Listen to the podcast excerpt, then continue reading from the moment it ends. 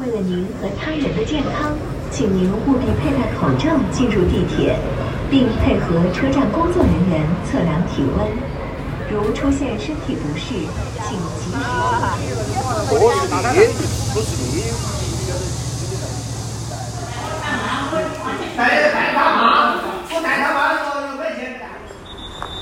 华莱士真心换算牛牛来洗，声音有个自动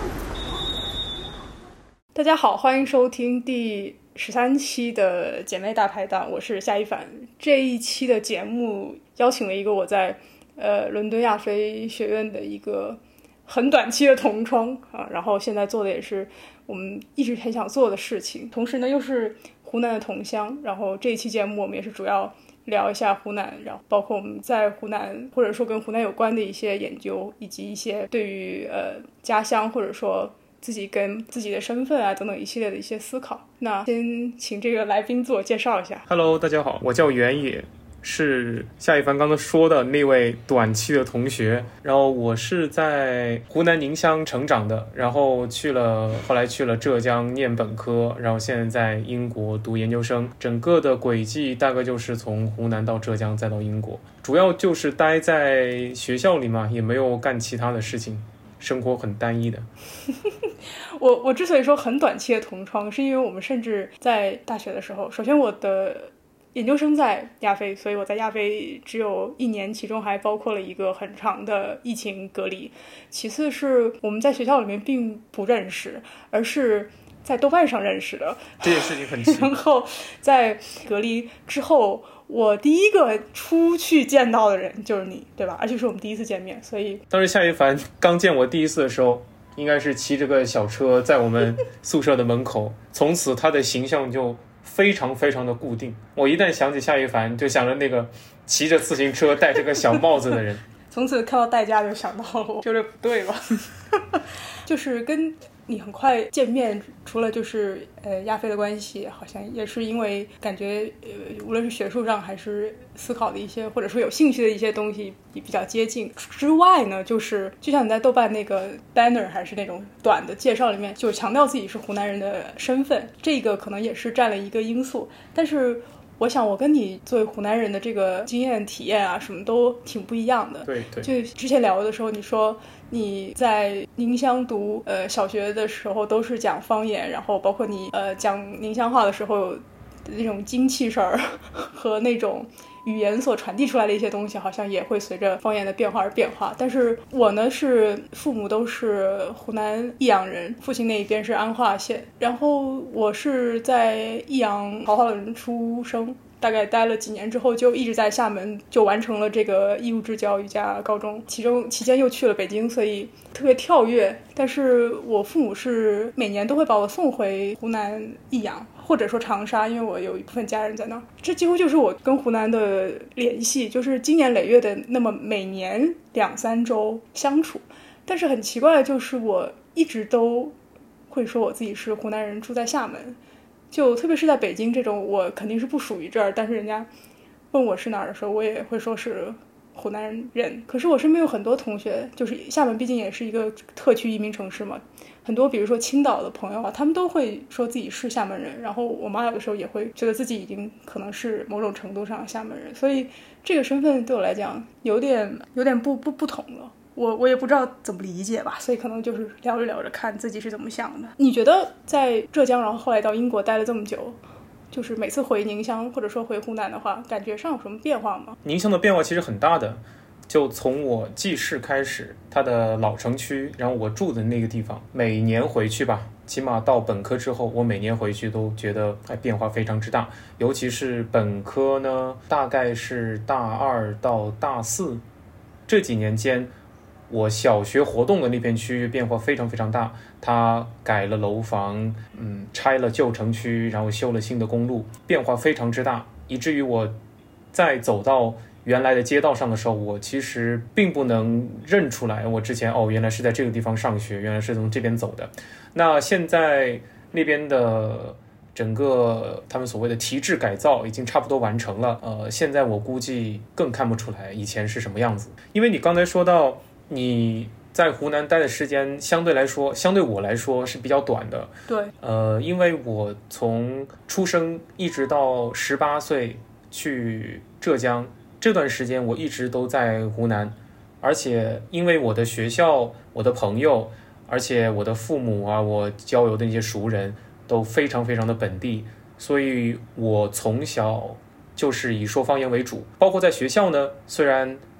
小学、初中、高中，大家都会说：“哎，我们提倡说普通话，尤其是小学，大家教你说普通话，或者是教你语音的时候，会特别强调一种所谓的标准的语言。但实际上，我们在平时生活和小朋友玩的时候，还有呃，像去其他同学家做客的时候，我们其实都说的是方言。包括在学校呢，老师说实话，老师在课上说的普通话并不标准。”呃，因为我们，你像我们之前也提到过，是说什么呃旗杆儿啊，什么桃儿花儿什么之类的，他的他的普通话，其实你你说他达到一个标准，他确实达到标准，但是实际上他不是所谓的特别特别标准的那种普通话。所以呢，这个环境是一个生长环境，就让我觉得哦，原来说方言是完全没有问题的，而且用方言也可以进行学习。这种方言的教学。其实给很多外地的同学造成了极大的障碍，尤其是高中的时候，因为我们高中宁乡一中也会从其他的一些县市，就周边的县市招学生，所以很多人呢，他的怎么讲母语吧，并不是宁乡话，所以当我们在学校说宁乡话的时候，或者是老师在课堂上用宁乡话教学的时候，那些同学会面临极大的困难，就他头几个月他是适应不了的，所以。这些各种各样的细节，尤其是语言方面的，它呃直接的提醒我，我有这个这样一种身份。我不是完全了解这个，就说到方言，一个是湖南省内的方言的差距，在我的概念中好像是很大的，因为家里人经常就是说我们听不懂娄底话，那娄底好像是在益阳的南边儿这样，嗯，然后湘西就是一个更不一样的方言系统。呃，然后我的方言组成呢是这样的，因为我父母呢也是，特别是我母亲，就是在我小的时候很希望我讲普通话。然后我父母都是在就是北京或天津上的大学，所以他们希望我讲普通话。但是我前几天看我小时候的一个演讲的一个，就是可能演小品还是什么的一个视频，我才意识到原来我小时候的普通话闽南腔其实特别重，因为我说。圣诞老人，然后我就是说圣诞老人，就特别就是一个很闽南的发音，我已经不太记得我就是这这个状况了，因为在呃厦门的小学那个时候。墙上也是有就是讲普通话的标语，然后因为我大概就是三四年级去了北京，回来之后，就是我在北京是因为这个口音问题有被嘲笑过的，所以我那个时候就比较发愤图强，回来之后就变成这鬼样子，然后然后至今都是这个鬼样子。开口都是您您您。呃，对，这你你你已经被我可能带偏了，就是刚开始爷爷说你不要说您，后面爷爷说您觉得怎么样？对我已经就我已经在学习，改变不了就融入它。嗯，对，然后我的我的方言呢，呃，其实长久以来是不敢讲的。回湖南的时候，我不太敢讲。然后我发现我父母呢，回去之后呢，他们因为我父母都是高中以前都是在益阳嘛，他们都是益阳一中的，但是他们现在回哪怕回到那个环境，呃，有的时候他们也很自然的讲普通话。而且我不知道你啊，但是我想湖南人可能不一定特别自然的讲素普，就是我总觉得是要么普通话，要么湖南话。嗯，素朴需要有个人带带起来才能才能说，所以我我回去的时候呢都不太敢说，嗯，不太敢说呢。湖南人不像四川人，就是湖南人就会很努力的跟你讲一个普通话，所以大家就很配合我。嗯，早期是这样，很后来大家就是最近的。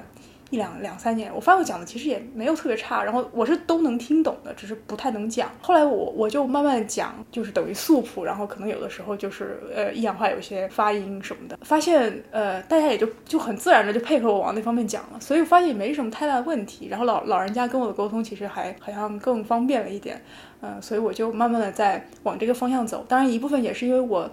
觉得方言非常有意思，我不太喜欢那种。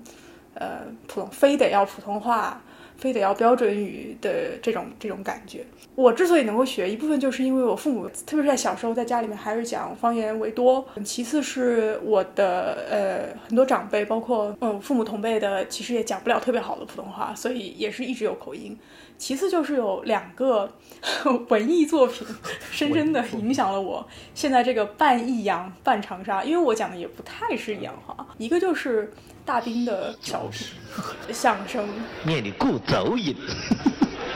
洗脚挣卷机呢，我洗一扎脚只收他五十块钱，我洗一百个脚好多钱嗯？我是花得很。我一天吸他一万只脚。比如说我金盆岭那个 那个洗脚，就是那个段子，我是整个会背的，那个还挺逗的。完了之后，呃，就是一家老小往前冲，当时是在湖南经视播的一个等于一个情景喜剧吧，严严嗲就是严氏家族，严氏家严嗲严嗲对严嗲就是好像叫那个陈英俊，他就是好像是湘潭的嘛。然后我还特别喜欢学陈奕迅湘潭的口音，湘潭的老公还是叫好像叫做老公，然后陈奕迅整个人就很浮很浮夸啊。然后我那时候特别喜欢看这个情景情景剧，后来这个情景剧改成电影，用普通话上映之后，真的是摸不着头脑，我不知道这怎么想。嗯，呃，这两个东西就是特别特别帮助我，就是找到就是如何讲益阳话的或者湖南话的这个这个感觉。像像我有些朋友他们。呃，在深圳或者广州生活，他他们家也不讲粤语了，但是他仍然会讲，就是看 TVB，就是我感觉是这么一个这么一个情啊。但是我讲湖南话没有你那么有神韵，也没有那么有自信，就是了。对对，确实，我我说方言的时候语速会变快的，有应该是现在的两倍，而且整个。起伏，哎，说话的那个线条会起起伏，对对对对对。因为我们在伦敦那个我们家楼下那个酒吧聊过一次，对对对。对，然后我们在那个呃街角，所以你就想想在伦敦十点，三个中国人在那里讲，就就最少你在讲宁乡话，然后我还记得你讲了一个什么词儿，菠萝吧，然后就是大家都愣了一下，就是没没太搞懂。菠萝。呃，对，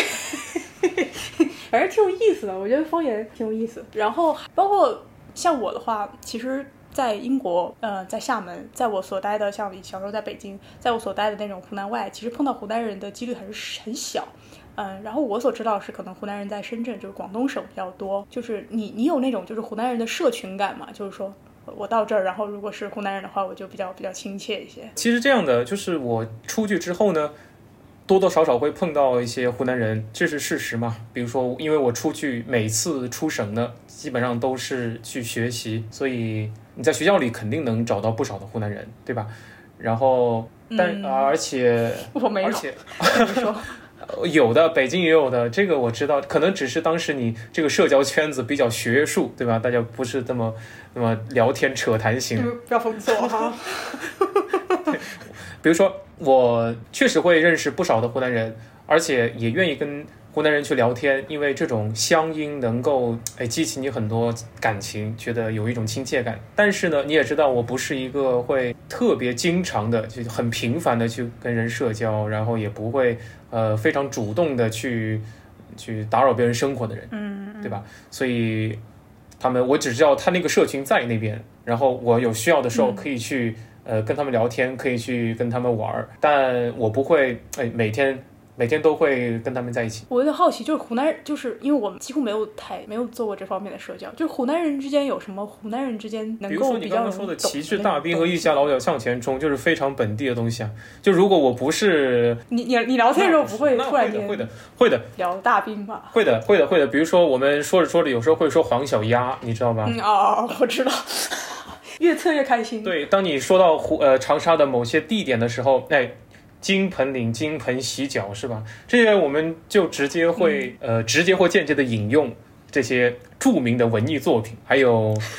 像呃比如说啊，有一些长沙，因为长沙来的同学就居多嘛，像长沙周边的一些梗啊这些东西，其实我们说话的时候也会提到，比如说。很多人确实会知道宁乡人会读猪 啊，宁乡人会读猪，我的天，呃，这一段给我删了，我重新来。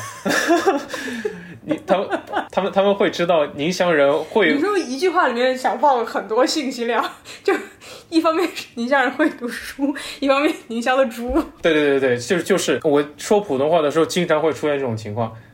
所以当当我们湖南人坐在一起聊天的时候，他们会提到一些我们共同知道的梗，比如说宁乡人会喂猪，宁乡人会读书，用宁乡话来说就是宁乡人会育猪，宁乡人会读书。他们会提到这些，而且比如说像陈英俊，你刚刚说的陈英俊，呃，有时候我们说着说着也会说，哎，你看陈英俊。然后模仿一下湖南本土的孝心，其实就是我们共同的谈资。像方言呢，方言也是长沙话是湖南人圈子里使用比较多的语言，因为出去的人确实确实是以长沙人为主。呃，长沙话有一个优势，就是它几乎所有的湖南人差不多都能听懂。我觉得啊，而且像应该是益阳来的人，像常德来的人。因为他们毕竟靠湖南的北边，说的话呢，其实比较受官话的影响，所以大家多少能互通。没错，没错。但是你像湘中地区，还有湘西的一些土话，他们就是跟湖南北部的方言很不一样了。如果他们呃不说一点所谓的素朴，那很多时候无法交流。对，所以你只能说素朴是一个怎么讲呢？就刚才你提到素朴的时候，我总觉得是一种。像那种地方通用语言，长沙话大家听不懂的时候，就会用素朴说，然后这样的话呢，就大家能够互通。这就是为什么我觉得为什么需要有一个人带一下，因为它不是我们最底层的或者是最土生土长的那种方言，它需要大家一个氛围来带一下，大家才能够进入到这个场域当中，再开始说这样一种特定的互通的语言。就像你刚才说这个长株潭这一块儿。它更受这个官话的影响，然后其实很多人的印象中会觉得说，当然这个印象非常错误了，就是，但有我发现这是一个普遍的印象，就是湘，然后川、云贵，好像听起来很像，但是其实如果说按照比较广泛接受那种方言分布的话，嗯，湘是有一个湘语区，然后从川那边划，其实是就是一个比较光，就是属于光化的呃区域，嗯，对对，但确实就是说，比如说益阳或长沙的话。嗯，我觉得还是倾向于比较好懂的一个范畴。对对对，方言特别有意思的是，可能是因为湖南卫视的原因哈，可能是因为何炅跟这个汪涵，尤其是汪涵，他他他本人就是非常致力推广于这个东西。然后何炅是更更属于那种尿该咯，就是就是你知道，就好像大家都会说。对，加上湖南整个电视产业，特别是早期那种绝对领跑的那种地位，呃，所以说方言就变成湖南特别特别特别标志的一个一个东西，就就传播，然后。呃，像汪涵还有做过，比如说刚开始他做就是湖南方言大会嘛，就等于说对对对，给一个短语啊，怎么怎么样，然后去猜这个意思，然后你会发现很多湖南人自己也猜不猜不懂隔壁市在说什么。对，慢慢慢慢这个节目变成一个全国方言大会什么的，我觉得这还挺特别的，就是说方言。然后另外一个我觉得就是拿出来就是说非常湖南，就是呃食物湘菜。然后香菜好像一直非常迷惑，就是说它要么就是一个很被喜欢的东西，要么就是一个挺不被喜欢的东西。最起码在福建这种等于是跟湖南的口味几乎完全对立的一个省份嘛，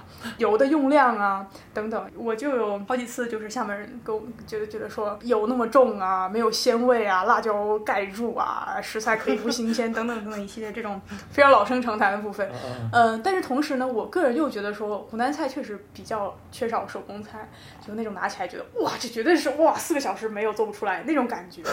嗯，虽然我觉得也不至于没有这种菜，但是我觉得湖南菜确实更倾向于家常菜，对，或者或者你要吃的多，你就知道这个做的真不错。比如说一些，比如说甲鱼，哎呀，好的甲鱼确实真的红烧或者干锅确实很很难做，等等等等一系列。嗯，呃，然后很多人都认为说湖南人吃臭豆腐吃的很多。在我的还有剁椒鱼头吃了很多，在我的经验中是绝对不是这样。我想问你，我我也不是。你你吃的多吗？我吃的不多，其实吃的不多。我臭豆腐其实其实吃的不算多。小时候吃的多的是刮凉粉，呃，你知道刮凉粉？还有凉面？不是凉面，呃，它凉面挺好吃。刮刮凉粉，刮凉粉也好吃啊。两个东西，凉刮凉粉是那种白。我知道，我知道。你知道？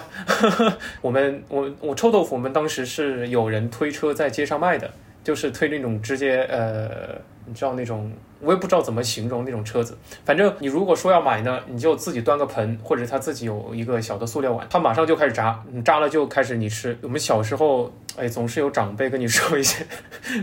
说这个东西，哎，这个东西不是发酵的，它是用什么药水泡出来的，它对你身体不好。对，经常说这个刮凉粉呢，看起来就人畜无害，对吧？那种白白的。臭豆腐其实吃的不算多，还我看还有什么，小时候我妈带我去吃过，呃，麻辣烫。对，因为我们这种麻辣烫跟现在现在我们在街上没错街上那些麻辣烫不一样它是直接有个锅，你直接在锅里捞的那种，然后吃完了之后呢，然后再算签的数目和种类，它是这样一种麻辣烫。然后我还小时候吃的是零食，嗯，不要湖南的就这两个，呃，像街上有推着卖糍粑的，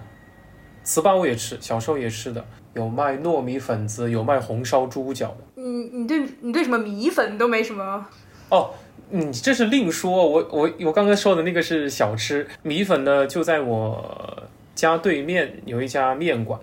从小我就是在那边吃的，所以那个味觉记忆特别的固定，粉呐、面呐、嗯这些味觉记忆非常的固定。当然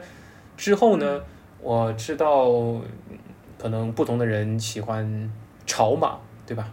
嗯、因为我小时候吃的那家都是煮的，所以。所以我的味觉会记忆会比较固定因。为我有特别明确的炒码的偏好，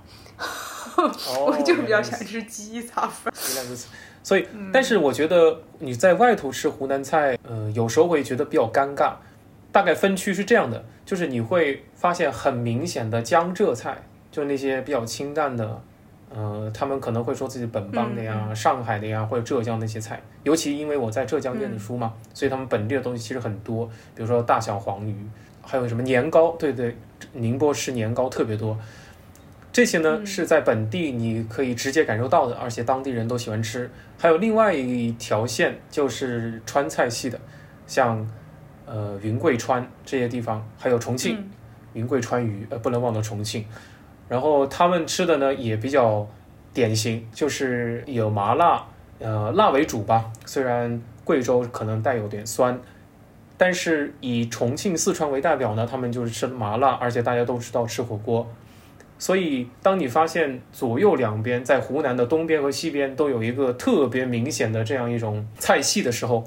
你就会发现湖南菜在中间可能不是特别明显。你说，因为很多人会觉得，啊，原来湖南菜就是辣嘛，但是其实也不完全是，因为它跟四川、重庆的辣又不一样。因为湖南很少用麻对错吧？而且还有另外一个方面呢，就是当湖南和南北比的时候，它确实也有时候会觉得，哎，这个可能不太明显。像吃辣的地方，湖北也吃辣，对吧？只是它可能吃的没有湖南这么辣。而且当年改革开放的时候，湖南很多很多人去广东打工的，所以把那些汤，还有一些广东那边的食物也带回来。比如说宁乡，都说宁乡人喜欢吃口味蛇，就吃蛇这个东西，之前是有人去广东打工，然后带回来的，然后再加上了辣是吗？对，然后再加上辣的元素，所以它就产生出了一个新的品类，哎，大家都喜欢吃。但实际上这跟这是跟广东那边有联系，所以你哎南北比的第一次知道，所以你跟南北比的时候，哎，你就会发现湖南好像从南边也学学一点，也像一点，呃，但是不会有广东那种味道。跟北方也学一点，不是跟北方学一点，是跟湖北的口味有那么一点相似，对吧？所以你在外头吃湖南菜，所谓的湖南菜的时候，就会有几个典型，一个是剁椒鱼头、臭豆腐、糖油粑粑，接下来就是湘西的那些东西，比如说什么土匪鸭呀、猪血丸子啊这些东西，所以他会想发掘属于湖南的那些东西。但是我们在外头吃所谓的湖南菜，我期待的就只有一个，就只有辣椒炒肉，仅此而已。因为这个，是吗？对对对，说辣椒炒肉，我先说一下，就是我可能是因为每年回去时间有限，然后又是是跟这个长辈们在一块儿嘛，所以就是中国的这个传统的长辈就是要把你喂得饱饱的，对对对所以我就等于从第一天吃到最后一天，然后开始长肉啊、上火呀，通通都来。在我的印象中，可能你刚才没有提到，然后可能是因为易阳，呃，一个是莲就是在街上的时候会卖那种莲蓬，然后嗯然后嗯就会买一些莲蓬回家，然后把那个抠下来，里边的那个绿绿色儿的那个芯儿还比较的苦嘛，泡水或者吃掉什么的。我外婆是会自己做呃臭豆腐的，她做过一次，就是用坛子做的，然后用那种哦虾吊那种水啊什么的，然后弄了那么很长一段时间。掀坛的时候，真的我们家小区门口的保安都回头了，就是就这么丑，在阳台上掀的坛。当时我记得有一个夏天，就是掩耳盗铃似的，一盆臭豆腐，一盆莲子，因为莲子说是可以呃降火嘛，然后臭豆腐是绝对上火的嘛，一个臭豆腐，一个莲子，然后一大瓶雪碧，横在那边看某一年的超女，这样，这是我的堕落堕落的夏天啊、还有就是粉，就像你说，我是粉，一般都是我家楼下我。呃，我外公经常早上问我说，要不要下去给你端一碗粉？他是哦、很多都是端一碗粉。嗯，当时楼下有好多粉，什么邵阳粉也有啊，然后常德什么这些常规的都有啊，然后杨玉兴也有，当时在那边有家分店。然后我一般是特别喜欢吃鸡杂或者就是最常规的肉丝粉。粉这个东西呢，对于湖南外的湖南人可能确实比较想念。一部分的原因是因为啊，怎么说呢？我跟我妈都认为如此常规的一个食物啊，就是你在省外很难找到正宗的店。呃，对对对对对因为你如果一个粉店的话，你就应该要有，呃，比如说豆蔻子啊这些啊东西，是就是酸豆角啊或者什么对。对对，但是很少很少有，所以对。然后我妈的概念就是说，我走进一家店，没有豆蔻子，没有这个，没有萝卜，干嘛干嘛，这店可以走了，不用吃了。按照这个原则的话，就基本上没有没有正宗的店，很很很让人遗憾这样。其其其他就是比如说甲鱼，呃，我觉得我觉得甲鱼非常好吃，然后然后我我我其实不太爱吃甲鱼，也不太爱看到甲鱼。在我现在住北京住的这个地方，非本意的就是在一个湖南驻京办落脚的一个，而且是一个湖南餐厅非常聚集的一个区域。像我们去的时候，我就会我带我朋友去的时候，尤其是益阳的话，我就会跟他讲说，你知道这个湖南菜是一个一个你在湖南会吃到的湖南菜，嗯你不要期待剁椒鱼头这种东西就没有，有有辣椒炒肉啊，比如说有丝瓜呀，就、啊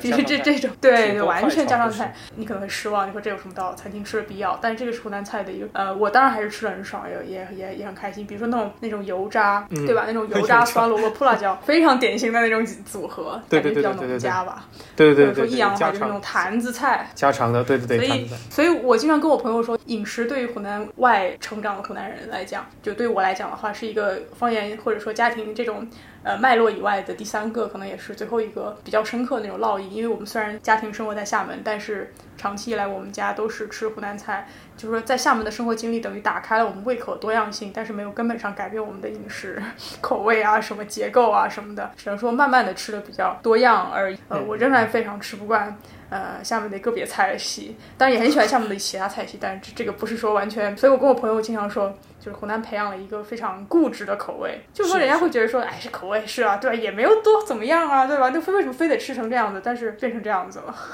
我们本科带我一起四个人，有一个是厦门的。他刚开始我们住的时候，因为我还有一个重庆的室友，可能我之前跟你说过那重庆的室友，然后我们两个呢一开始就吃辣的，像这个厦门的室友他一开始就不吃辣的，结果谁知道到了后来大四的时候再聚餐，我们吃火锅，我跟那我跟那重庆的可能已经被浙江带坏了，我们就吃不了很辣的，结果他捞起东西一吃，大说说一声，哎呀不辣呀。然后我跟重庆的室友就开始觉得，哎，或者很很有意思，这种事情真的好普遍。比如我后来也被浙江的带去吃了什么雪菜年糕汤这种东西啊、我也把下面人就带对带着去，人家可以干吃老干妈什么的，然后若干深圳人都吃的比我更辣，等等等等。就总之，饮食是一个很很很也是一个很大的一个事儿，对于湖南人来讲，而且对在我来看来是有点固执的一个事儿。对对我们第一趴就聊了快三十五分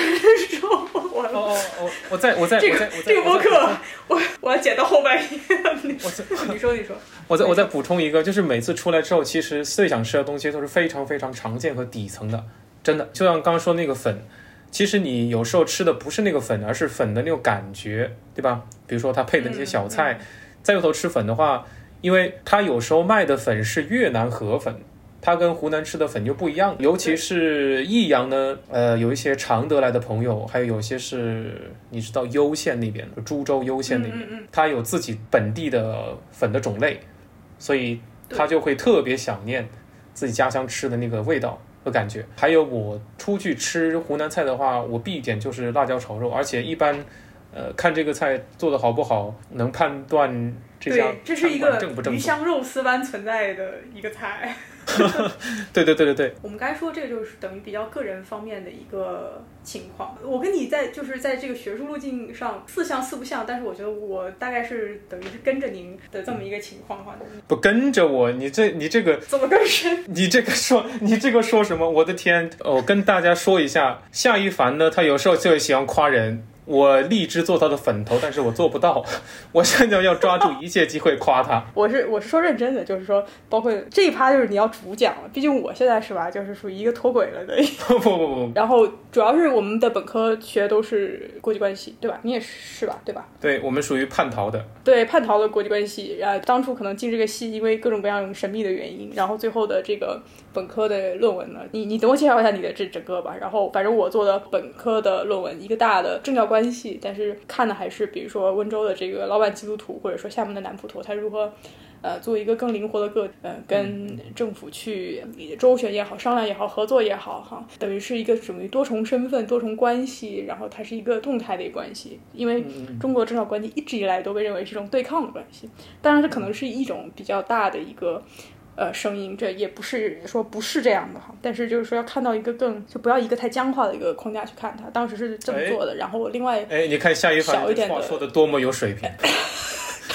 这给您，这我这抛砖引玉，你不要打断抛砖的人。然后呃，小小论文当时做的是呃基德穆兄会，然后跟世俗国家的关系。然后我研究生的论文做的是二十世纪初的时候宗教学如何作为一门学科。它就是等于它的一个学科化的过程，然后包括学科化的过程呢，就会涉及到哲学学科化的过程，呃，然后也会涉及到这个现代大学在中国的这个形成，跟这个属于所谓的宗教大学或者说私立大学，它在这个过程中所扮演的角色。所以这是我我的这个路径，然后就戛然而止哈，因为疫情。嗯，介绍一下你的这个，因为你的其实跟湖南的更接近一些，然后你之后的这个路径，嗯，着重谈一下，就是就我们也可以谈一下，就是说湖南作为一种等于说学术研究或者观察对象啊等等一系列呃的想法，来，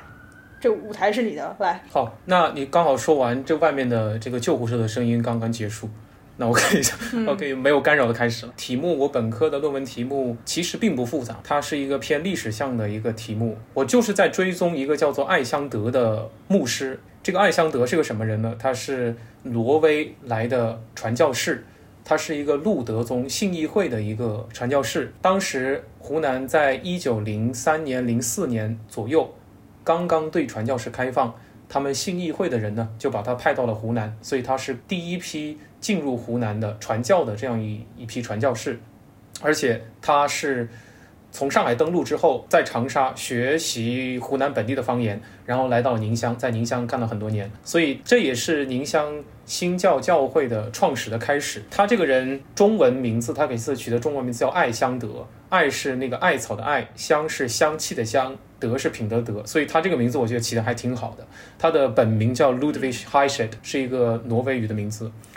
他呢，在湖南在宁乡待的时候。他的整个传教路径其实非常的传统，就是去当地在公共场合宣教啊，然后去乡下去传教啊，然后给大家发传单呐、当然也遇到了不少的反抗，但是因为当时清朝就官府对他有保护，在他的门前贴了一些告示，然后大家也不会去惹他。但是他在宁乡的时候发生了一个转变，宁乡的西边呢有一座山叫大围山，呃，围水的围是那三点水加一个为什么的为字，在那个山上呢有个叫密印寺，是一座非常非常老的寺庙，大概从唐代就开始有了。他去那边传教的时候呢，在那庙里住了几天。他跟那些庙里的呃僧人一直跟你说，哎，这个信上帝如何如何如何如何如何如何有什么什么好处，也跟庙里的僧人探讨什么佛法呀，然后基督教的教义呀。但是呢，他发现那些僧人不怎么听他的，而且也没法引起共鸣，所以他非常非常迷茫。就有一天，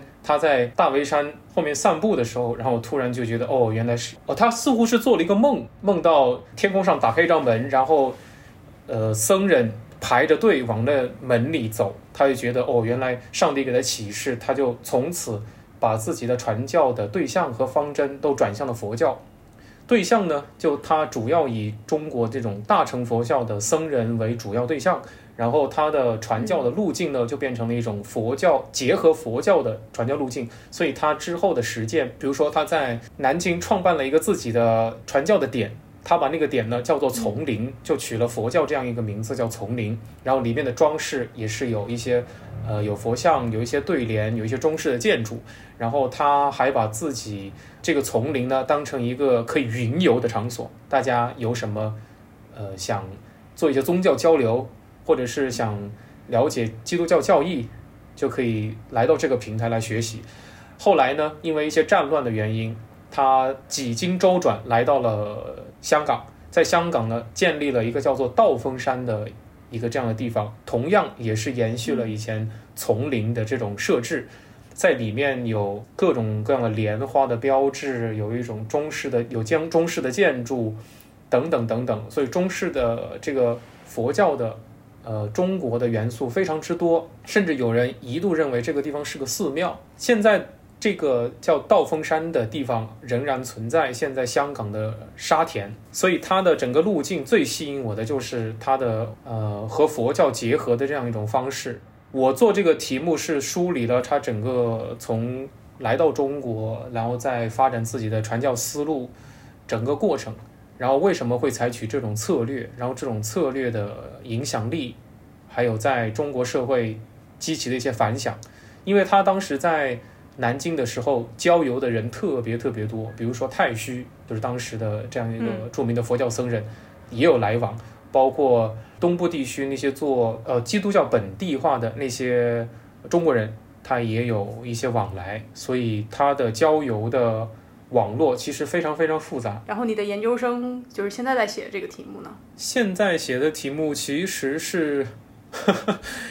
其实是关于我们本地的道教协会。因为为什么呢？因为因为疫情的原因啊，我不能去，不能回当地做一些田野，所以我只能选取最明显的，对吧？所以道教协会是一个建制的、已经建制化的东西。所以我直接从道协会入手会方便得多。其实本来我最想关注的是本地的道士和他的本地的传统，但是没办法，你只能先关注呃道教协会。我关注的是道教协会如何去回应整个呃政治话语，因为现在说嗯这个宗教对意识形态收紧嘛，这个可以说吧，对吧？一时间凑停，对，反正剪了就，对，反正如果这个播客上不了，就怪你。因为他对宗教的管，这段应该没事儿。嗯，对，对宗教的管理会呃加严，变得更严。但是在这种环境下呢？在一七年的时候，宁乡竟然创办了一个道教协会，而且是之前闻所未闻、见所未见的东西。当创办之后，他又激起了一些各种说，有可能是闲话，也可能是那种对他的一些抱怨什么的。呃，所以我就特别想去了解这个机构到底是怎么被建起来的，而且怎么去这样宁乡这么一个道教并不显著的地方，呃，建立起来的。所以我就想去探索它跟政治话语之间的回应，然后跟本地的一个道教传统的一个关联。但是我现在，因为我随着研究的推进，我发现这个道教协会包括新建的那个庙，把我引向了一个更有意思的方向，就是嗯，湖南本地的宗族的一个复兴，应该不叫复兴，叫应该叫重现。应该叫重现。你真的是做到了那个厦大的那个方向去了。对我，我发现，我发现我的研究方向不可避免的把我带向了华南研究。刚刚就是听众听到的就是疫情如何阻止了一个。一个也有野心，也不叫有野心嘛，就是有正常野心的一个一个有志于学术的人，止步于一些他其实并不是完全感兴趣的东西。方便大家理解你的这个整，就是个别一些听众理解你的这个脉络，你还是也稍微简单介绍一下你整个就是呃学术研究的一个方向吧，就是说比如说道教研究啊，然后。比如说近代史啊，这这这种比较概化的这种大而泛之的一个一个背景啊，对对对对对。但是我的我的项目迄今为止，包括我写的研究生阶段写的一些小论文，其实多半是和湖南有关系的。就是嗯，湖南这个地方，在我的整个读书的，就是高等教育的生涯中，其实非常显著。包括我上过一堂中国现代文学的课，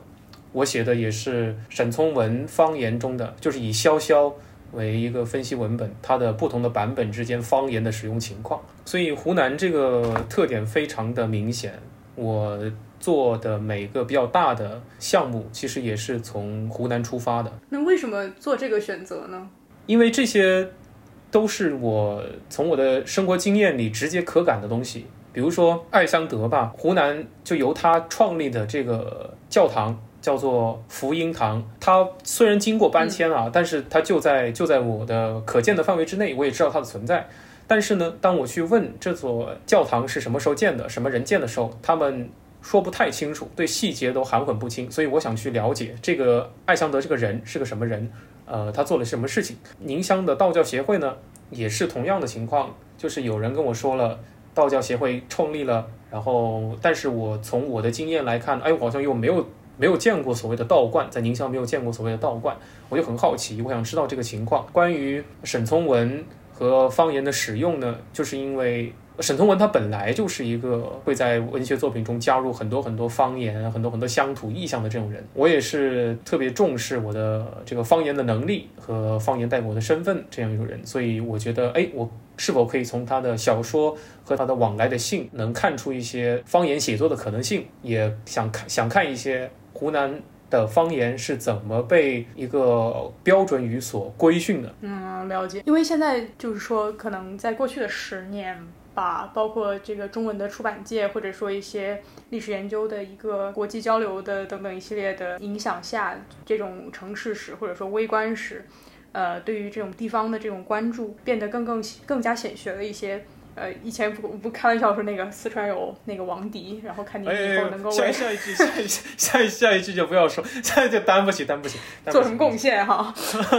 呃，做做做力所能及的贡献。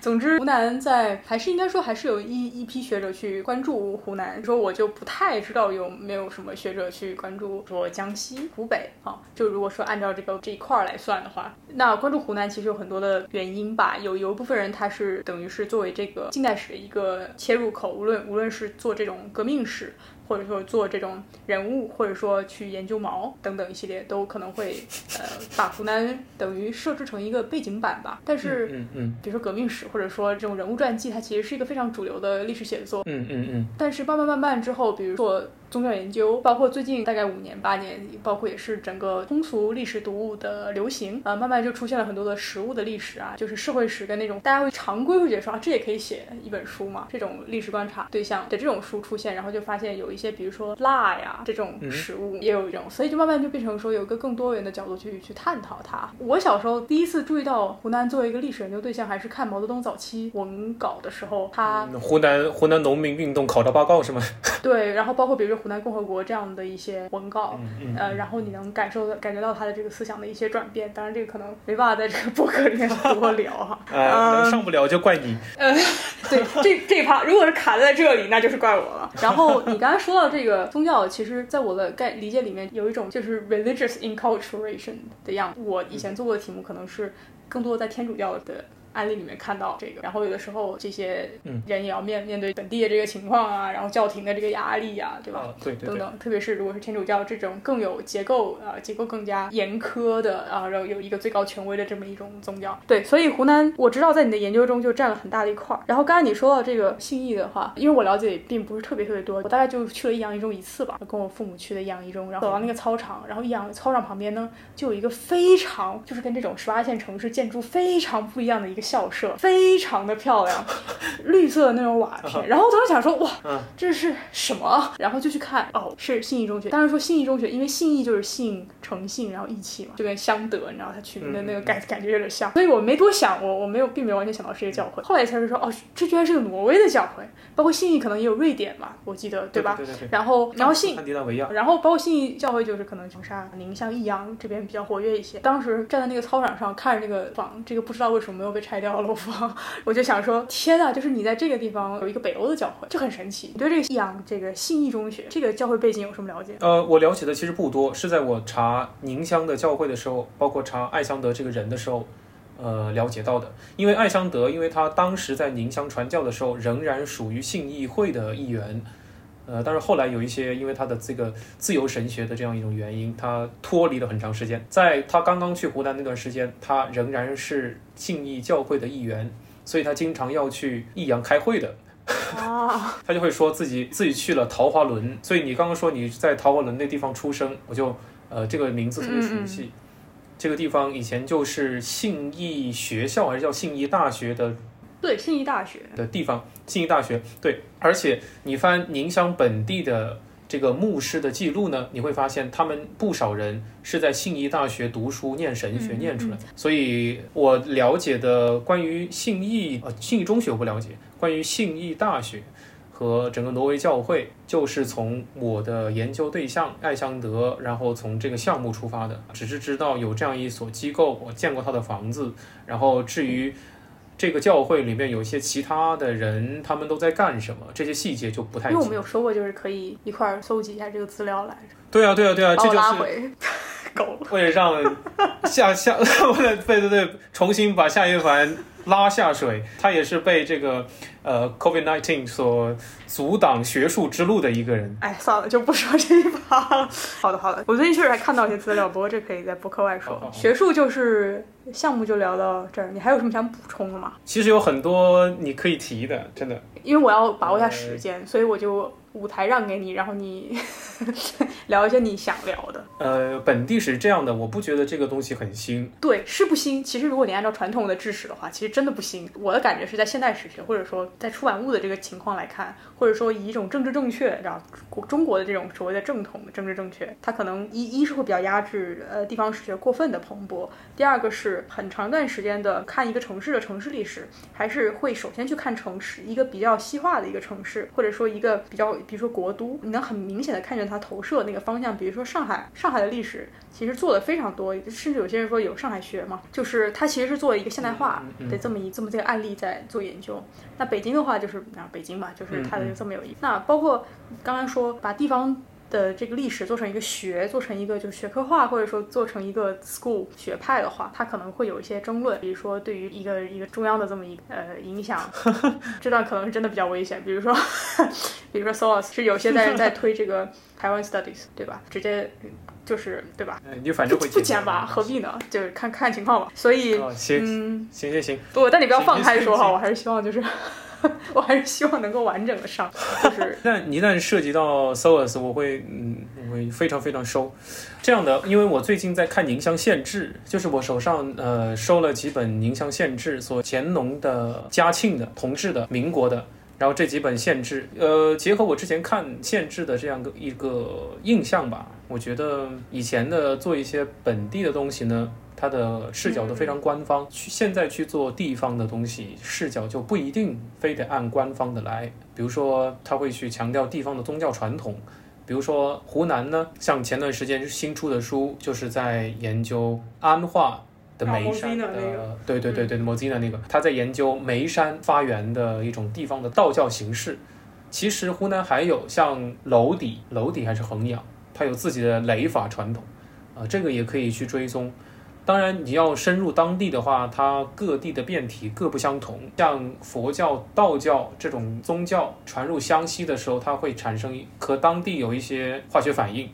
呃，像基督教这些传入湘西、湘南的时候，它也会有一些不同的一些表现。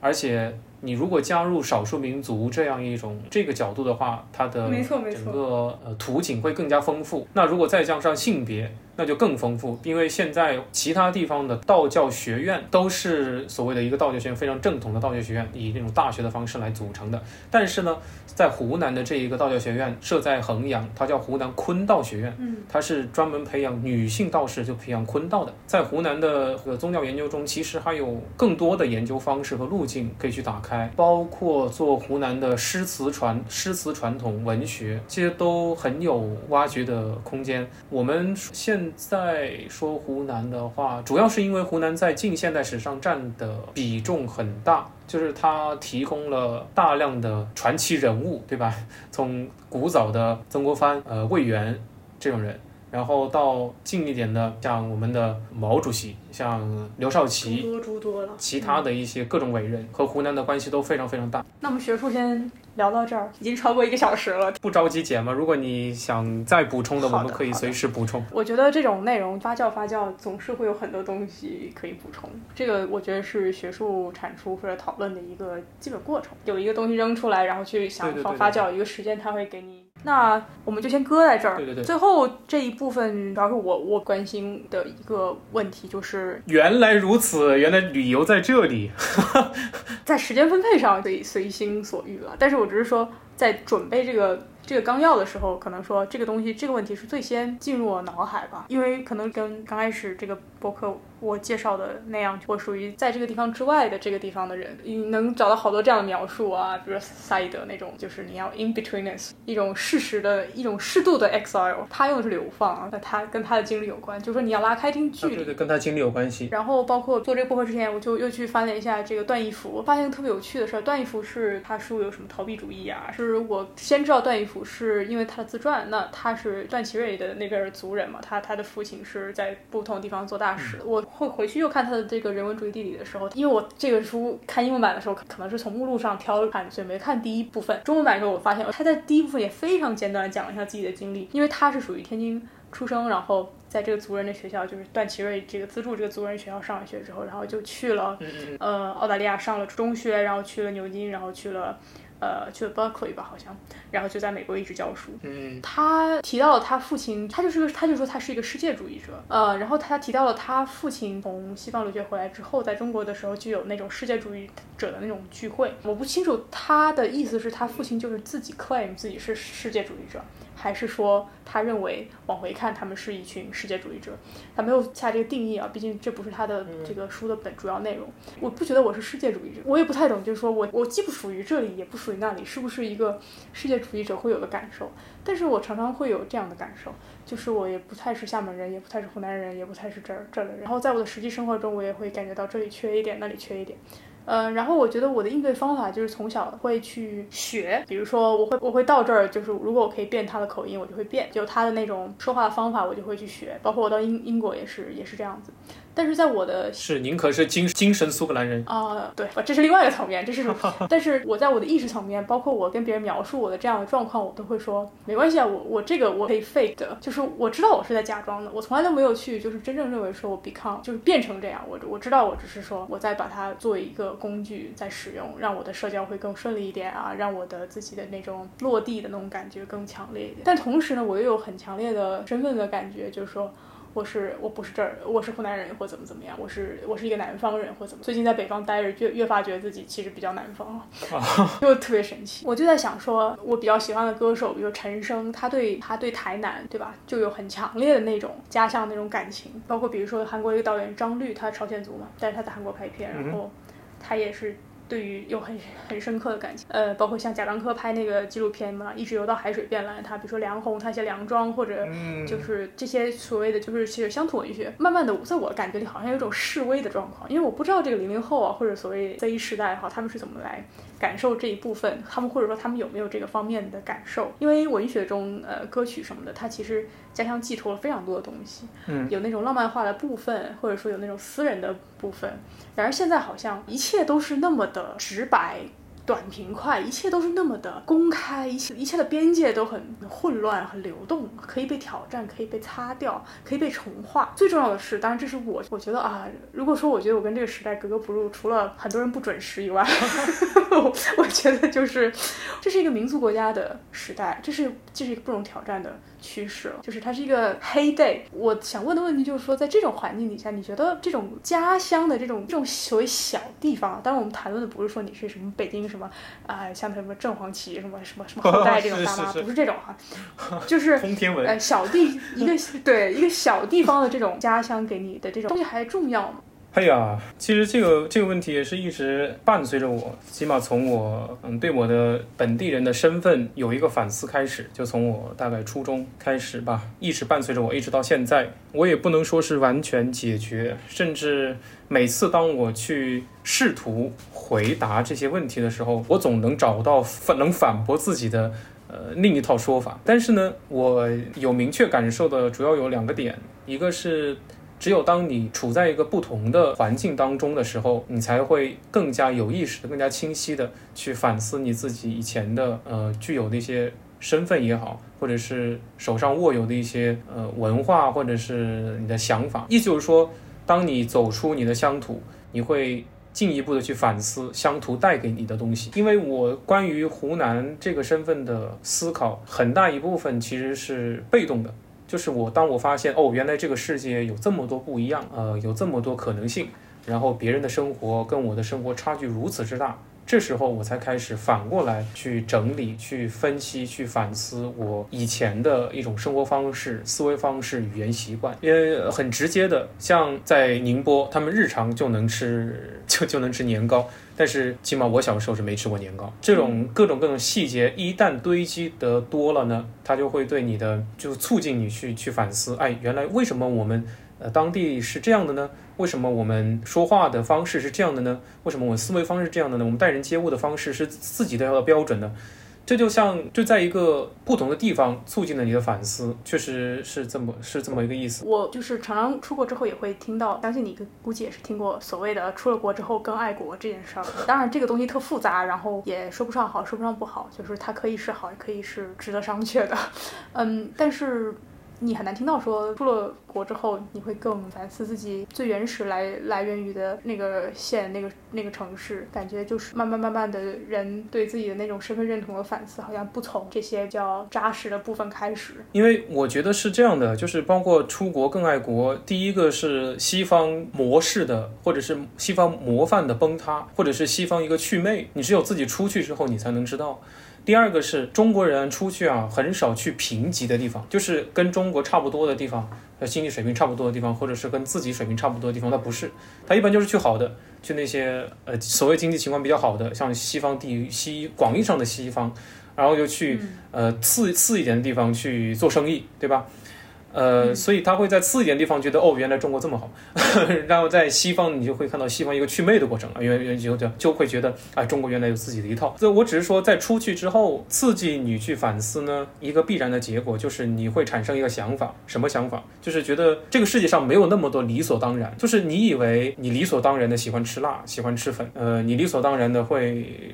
使用这样一种待人接物的方式，其实它都不是的，它都是一种被训练的、被规训的、被你的身边的人所影响而产生的一种结果。所以你会觉得，哦，原来那那既然如此的话，那我在我接受它的规训的时候，接受它的规范的时候，刑诉的时候，我如果掺入一些其他的东西，那结果会不会不一样？当然，我并不认为这样就会必然的导致一种跨地域的或者是所谓的世界主义的结果。我并不会这样想，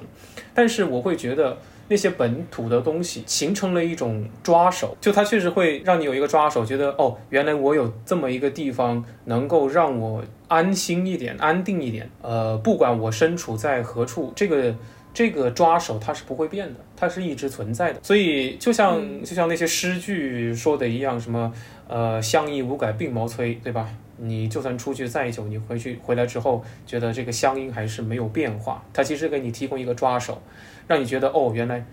嗯，原来我有一些东西可以保持安稳、保持安定，这可以给人提供安全感，这是一个方面。而且我觉得这也是回应现在你刚才说这个民族国家的黑 day 这样一些情况。现在的这种爱国主义教育或者民对民族的强调，其实是把人从他具体的本地情境。甚至从他的家庭中抽离出来，他想建构一个更加抽象的、更加广义的一个家庭，以国家为家，或者是以一个民族为家，构建一个更广义的家庭。它的直接的结果呢，就是像项彪他前段时间大家都会说的，说说父亲的消失，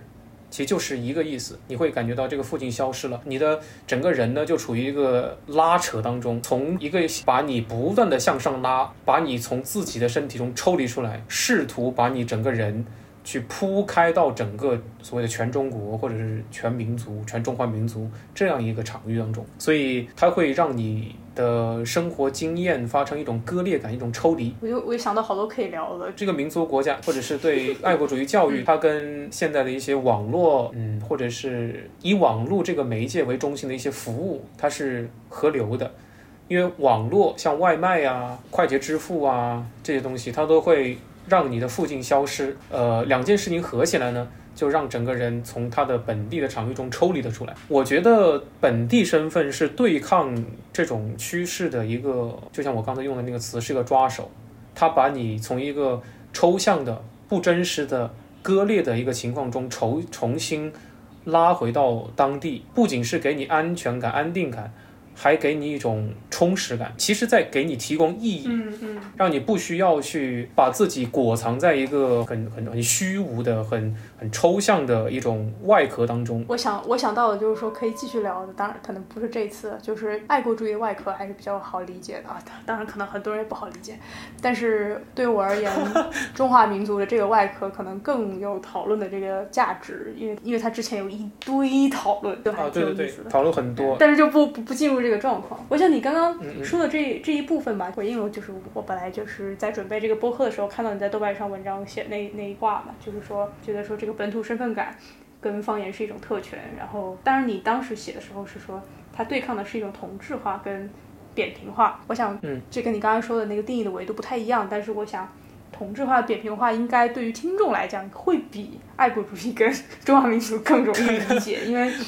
这两个部分其实在不同的语境下，然后不同的阶层啊、不同阶段的人都会反思的更多一些。对，好吧，呃，你你不是七点半有课吗？我还我还可以，我还可以，你你可以继续说。这个播客真的是挤在这种，呃，因为我们语言语言同学七点半有课，然后我呢 今天是属于罕见的这个当着老板的面踩点下班，然后在西三环上奔驰回家把这个播客录了。嗯，同意你说的话，因为我其实。呃，没有想那么通吧，我我只是觉得说，如果把就比如说家乡这种抽走的话，我觉得我好像就会失去一个定义或者理解自己的一个一个支柱，但是我没有那么强烈的对抗感。这里写的同质化和扁平化，其实是我的生活经验吧。比如说在高中的时候，大家都要求要求你这个，全中国都这样的。比较经典的教育就是啊，原来大家都考考考个好学校，然后大家都是小镇做题家，就全部都是在抹平你的自己的个人的特点和气质，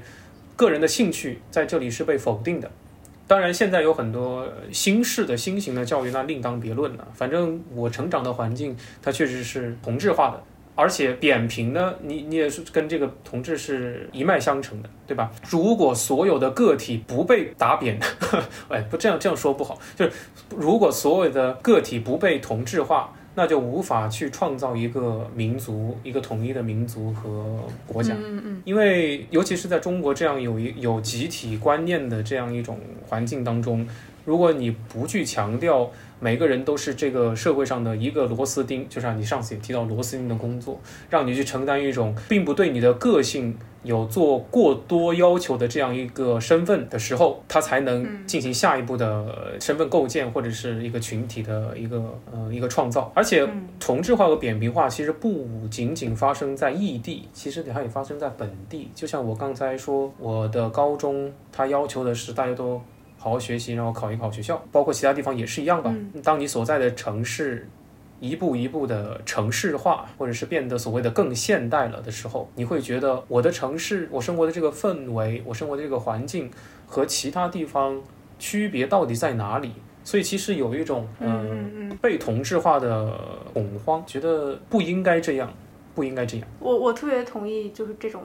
恐慌吧。上次在豆瓣上看到这个厦门中山路为了这个生日。然后重新修了一下，因为他在修的这个过程中，我就因为办事去过中山路，看到那个修的时候，我就已经有点头疼。看到效果图之后，哎，头已经就不在了，不在了因为在这种结果面前，我们终究是这种承受者，所以只有一个情绪的表达，这也没没办法做什么。有的时候你会想说，不会逝去的或者不会变化的是什么？是什么呢？可能是一些自己能够把握的东西，可能是一些认识层面上的东西。所以，所以这个这个就很有意思，因为现在大家都说焦虑、焦虑、焦虑，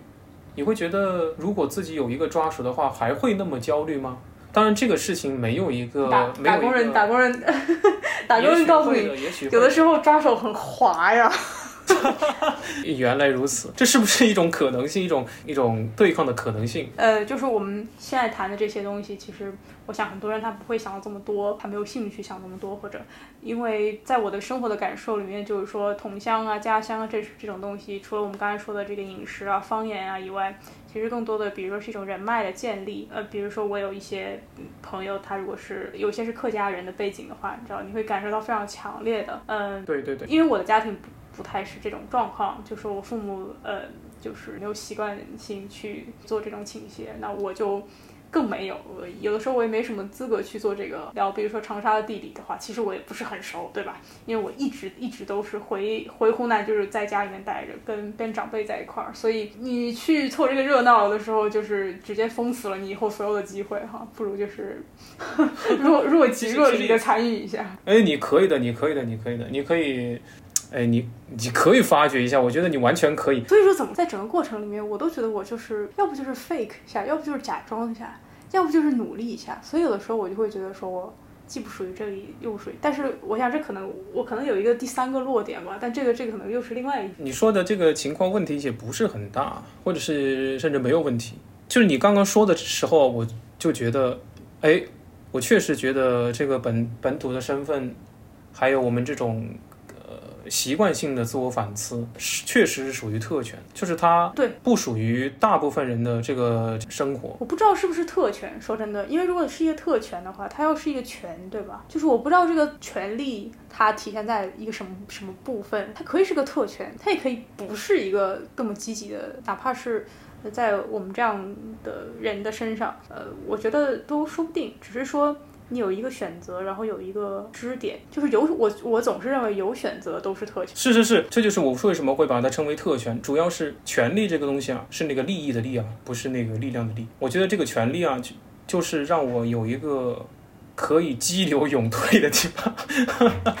就是可以面对选择的时候说不。我觉得这就是一种权利。就当我当我可以去跟大家去接受一种城市里的生活，呃，也其实也不能这么说，因为我也没有在真的在农村去下过地啊，做这种这种这种生活。当所有人都觉得我们可以去，举个比方是，当所有人都说都说我要说呃很标准的普通话的时候，我可以说素普，这就是一个激流勇退，一个说不，这就我对我来说这都是权利，我可以呃不加入不妥协。其实还是有挺多想说，但是 但是先在在这打打纸吧。我我觉得还挺好的，就是说这个播客很像是我做第一期播客的时候脑海里想就是想象的博客的样子。哦，然后哦，这个这个夏一夏一凡真是太知道怎么夸人了，他是他是转着弯来夸你，我的天哪！听众大概也是，就是因为跟这个父母做博客也有很好部分，也有需要顾及平衡的部分，当然因人而异吧。听众可能也是，特别是不不太熟我的哈，就是可能是第一次。当熟我的话，可能就会翻白眼说啊、夏一凡。但是不太熟我的听众或者蛮久没见到我的听众，感受到了一下这个比较常规且真实的那种夏一凡的那种聊天的状态。部分也是因为要碰见聊得来的人，这个袁老师就是属于级别层次层次就比我高一些，然后刚好可以带着我哎呦不聊一会儿。不不不不，不可能不可能不可能不可能不可能不可能！我是特别感谢夏一凡可以呃叫我来录这个播客，因为当时叫我录播客的时候，我期待的东西 并不明显，并不清晰，所以我就特别向往那种聊天的这样一种氛围。那正好夏一凡又给我提供了这样一次机会，让我能在这个小房子里找到一个聊得来的。而且在学术上比我高的人，又有社会经验的人跟我一起聊天，那我真是感激不尽。可以满意满满意，马上粉级马上就入，就每日 每日一考察，就是感谢。然后其实云也是马上就是是要去读博士的人，然后因为你那个没有确定嘛，所以我们也没办法就是 celebrate 一下 publicly。啊，对，但是因为你是有这种，如果介绍您的话，也是可以说很多，就是大家能够别别别别别！了解你的这个整个背景啊，或者说一个方向什么的。但是就呃也是遗憾无法在这个这边赘述，争取一个你下次还能来的机会。可以，很乐意，很乐意。嗯，开头呢我们会放就是爷爷叫他的这个朋友在这个湖南录的一些音频。你你对那个音频有什么想说的吗？有有有，呃，我有一个可以 highlight 的地方，就是我当时想要把声音录进来，有两个原因，一个是我想要听到湖南本地的一些这样一种声音，我想营造一个声音的氛围，想让我知道啊，原来我现在在湖南，然后我现在可以说一些跟我的乡土身份有关的事情。所以我其实啊本意啊是想找一些找湖南各地的一些声音，嗯也不局限于人声。所以我刚是刚开始的时候联系了邵阳的、怀化的、呃常德的、益阳的、呃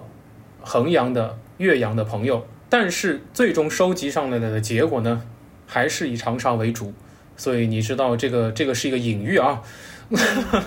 所以当你试图去去去去了解湖南其他的或者是除长沙之外的城市的时候，很多时候不如人意。第二个呢是我想我想去听一下。因为我一直说长沙是一个比较嗯热闹的地方，其实我有时候会用一个没有那么正面的词，像一个嘈杂的地方，它给我的感觉是娱乐精神非常非常之强，所以我想去录一些和长沙的那些所谓跟娱乐相关的、跟休闲生活不相关的这样一些声音，比如说大自然的什么鸟的声音，呃，比如说夏天的嘛，还有青蛙的声音、蝉的声音，所以。收上来的时候有一个是有蝉的声音，这个我是挺高兴的。但是呢，大家录的时候，我邀呃我邀请大家，我的朋友去录的时候，他们下意识的会想到，哎，是不是我要去录一些人说话的声音？呃，是不是我应该去录一些有信息很明确的一些声音？他们不会去想到想录一些噪音啊，录一些那些没有实际意义的声音。其实我想要的是后者，我需要我需要的是那些没有实际意义的，更能够给我一个氛围的那种声音。如果你把自己丢入到一个田野。场中，其实你听到的各种声音啊，不一定是有信息的，